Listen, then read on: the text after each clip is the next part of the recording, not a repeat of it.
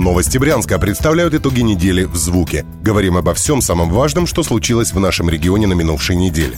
Грядет голосование. В воскресенье по всему региону будут выбирать депутатов областной думы, а жители областного центра выберут еще и депутатов городского совета.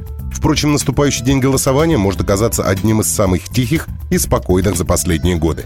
По сути, вся кампания отметилась лишь тремя скандалами. Снятием с выборов партии «Родина», едва не случившимся снятием бывшего члена ЛДПР, а теперь независимого кандидата Мухтара Бадрханова, а также делом с листовками и агитацией за нынешнего ректора БГУ Андрея Антюхова. Впрочем, ни один из скандалов не окажет влияния на итоги выборов, и тому есть множество объяснений. К примеру, партия «Родина» столь незаметна на политической арене, что даже если бы ее не сняли, то какого-либо влияния на итог голосования она все равно бы не оказала. Мухтар Бадырханов доказал, что в ресторане он не скандалил и спокойно идет в облдуму по своему округу как независимый кандидат. А скандал с господином Антюховым полыхнул только в последние дни, и у него просто не будет времени разгореться. Так что все теперь будет зависеть от граждан и от того, насколько дружно они придут на избирательные участки. Партия, которая займет первое место, вполне ясна, и интрига на выборах будет лишь в том, кто станет вторым. Борьба тут развернется между проявляющими все большую активность либерал-демократами и коммунистами, чьи позиции на Брянщине особенно сильны. Едва ли не каждую неделю в Брянске случаются проблемы с маленькими детьми. Все происходит из-за отсутствия родительского надзора. В последние недели в Брянске отмечалось множество случаев, когда дети, оставленные одни дома, выходили на балкон или вставали на подоконник. Иногда в ситуацию приходилось вмешиваться даже спасателям. Но на этой неделе в Брянске имел место неприятный инцидент с детьми, которое могла разрешить только полиция. В доме по Новозыбковскому переулку прохожие заметили троих детей, которые свешивались через перила балкона и бросали вниз игрушки. При помощи пожарной сотрудницы МЧС сняли детей, а внутрь квартиры вошли полицейские. Взрослых в доме не оказалось. Детям было от полутора до четырех лет. Тот день их мать, как рассказали соседи, гуляла по двору в нетрезвом состоянии. После инцидента старших поместили в социальный приют, младшего в детскую больницу. Дети не были истощенными, но их мать, как сказали стражи порядка, уделяла мало внимания соблюдению в квартире санитарных норм. По информации пресс-службы областного МВД, на следующий вечер мать наведалась в дежурную часть, узнала, где ее дети и тут же ушла. Проект Яндекс Лицей начал работу в Брянской области. Это бесплатные курсы для школьников, которые хотят научиться программировать.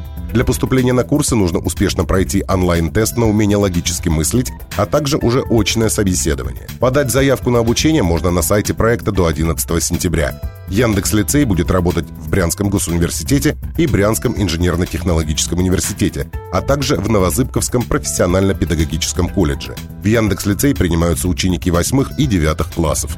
Ребята будут изучать языки программирования и работать над учебными проектами.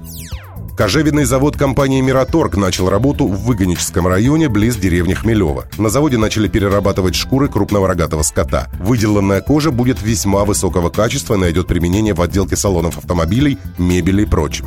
По словам руководителя компании бизнесмена Виктора Линника, кожа брянских бычков появится в салонах самолетов бизнес-класса, а также в дорогих машинах «Мерседес» и «Порше». Дорогие кожаные сумки из Европы тоже могут оказаться брянского происхождения, так как в скором времени кожевенное предприятие покажет свою продукцию на европейских выставках высокой моды. В проект кожевенного завода вложено почти 3,5 миллиарда рублей. Тут будут работать более 200 человек. И снова о выборах. В единый день голосования 8 сентября в Брянске пройдет еще одно голосование за благоустройство общественных территорий. Горожанам предстоит выбрать несколько мест, которые благоустроят в следующем году. Отдать голос можно будет по пути с выборов. Участки для городского голосования будут рядом с настоящими выборными участками. Но главной инновацией станет голосование за благоустройство в интернете. 8 сентября с 8 утра до 8 вечера отдать голос за понравившуюся территорию можно будет на городском портале «Все вместе». Уже сейчас там размещены проекты, за которые можно проголосовать. Некоторые из них довольно интересные. Так, набережную в центре города предлагается продлить почти до Черного моста. На этом пока все. Слушайте нашу еженедельную подборку самых интересных новостей и каждый день читайте нас в интернете по адресу newsbryansk.ru. Будем жить, будут новости.